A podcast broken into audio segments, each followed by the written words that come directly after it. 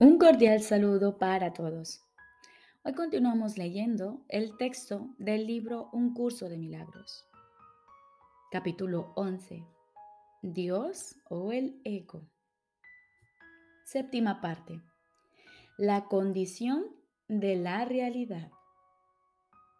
Jesús nos dice, el mundo que tú percibes no pudo haber sido creado por el Padre pues el mundo no es tal como tú lo ves. Dios creó únicamente lo eterno y todo lo que tú ves es perecedero. Por lo tanto, tiene que haber otro mundo que no estás viendo. La Biblia habla de un nuevo cielo y de una nueva tierra, mas esto no puede ser cierto en un sentido literal, pues lo que es eterno no puede volver a ser creado. Percibir de manera diferente es sencillamente percibir de nuevo, lo cual implica que antes o en el interim no estabas percibiendo en absoluto. ¿Cuál es entonces el mundo que le espera a tu percepción cuando finalmente lo veas? Todo pensamiento amoroso que el Hijo de Dios jamás haya tenido es eterno los pensamientos amorosos que su mente percibe en este mundo constituyen la única realidad de este. Siguen siendo percepciones porque él todavía cree estar separado. Mas son eternos porque son amorosos. Al ser amorosos son semejantes al Padre y por lo tanto no pueden morir. El mundo real ciertamente se puede percibir. Lo único que ello requiere es que estés dispuesto a no percibir nada más. Pues si percibes tanto el bien como el mal, estarás aceptando lo falso y lo verdadero, y no estarás distinguiendo claramente entre ellos. El ego tal vez vea algo bueno, pero nunca ve solo lo bueno. Esa es la razón de que sus percepciones sean tan variables, tan variables. No rechaza la bondad por completo, pues eso sería inaceptable para ti pero siempre añade a lo real algo que no es real, confundiendo así la ilusión con la realidad. Pues las percepciones no pueden ser parcialmente verdaderas. Si crees tanto en la verdad como en la ilusión, no podrás saber cuál de ellas es cierta. Para establecer tu propia autonomía, trataste de crear de manera diferente de cómo crea tu Padre, creyendo que lo que hiciste podía ser distinto de Él. No obstante, todo lo que es verdad es como Él.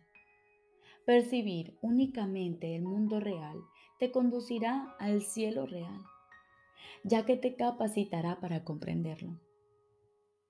Percibir la bondad no es conocimiento, mas negar lo opuesto a la bondad te permite reconocer una condición en la que los opuestos no existen. Y esta es la condición del conocimiento. Sin esta conciencia no habrás satisfecho sus condiciones y hasta que no lo hagas, no sabrás que ya dispones de él. Has concebido muchas ideas que has interpuesto entre tu creador y tú y esas creencias constituyen el mundo que percibes. La verdad no está ausente aquí, pero está velada. No sabes cuál es la diferencia entre lo que tú has fabricado y lo que Dios creó. Y de este modo no sabes cuál es la diferencia entre lo que tú has fabricado y lo que tú has creado.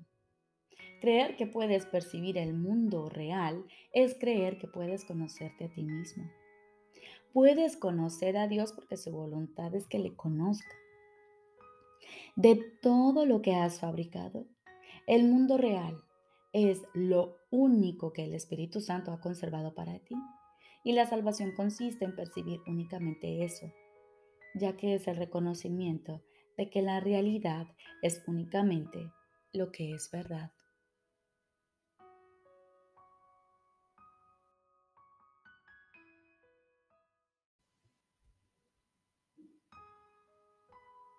Ahora continuamos con el libro de ejercicios.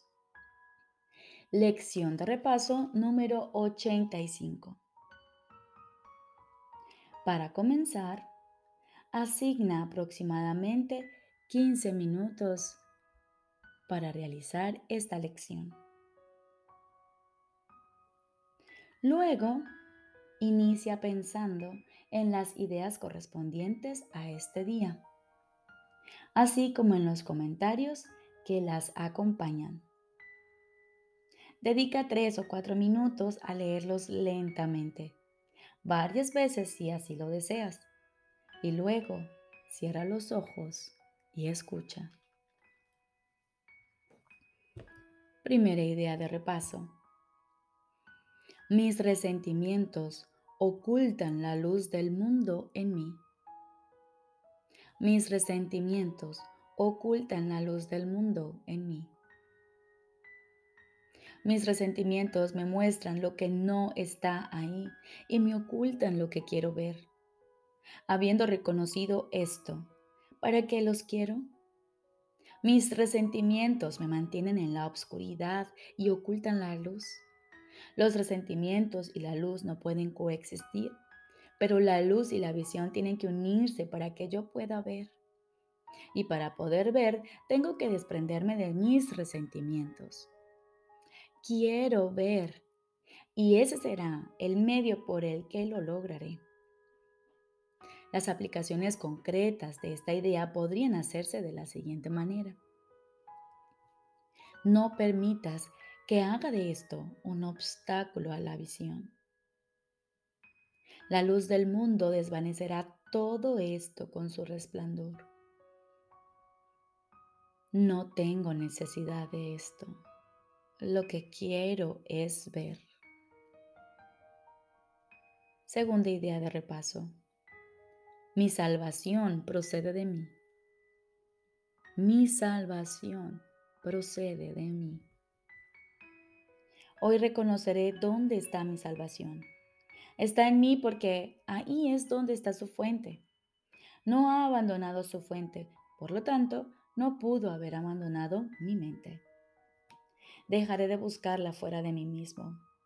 No es algo que se encuentre afuera y luego tenga que traerse adentro. Se extenderá desde dentro de mí y todo aquello que vea lo hará sino reflejar la luz que brilla en mí y en sí mismo. Las siguientes variaciones de la idea son apropiadas para las aplicaciones más concretas. No dejaré que esto me tiente a buscar mi salvación fuera de mí mismo. No permitiré que esto interfiera en la conciencia que tengo de la fuente de mi salvación. Esto no puede privarme de la salvación. Recordemos, lección de repaso número 85 tiene dos ideas de repaso. Mis resentimientos ocultan la luz del mundo en mí. Y mi salvación procede de mí.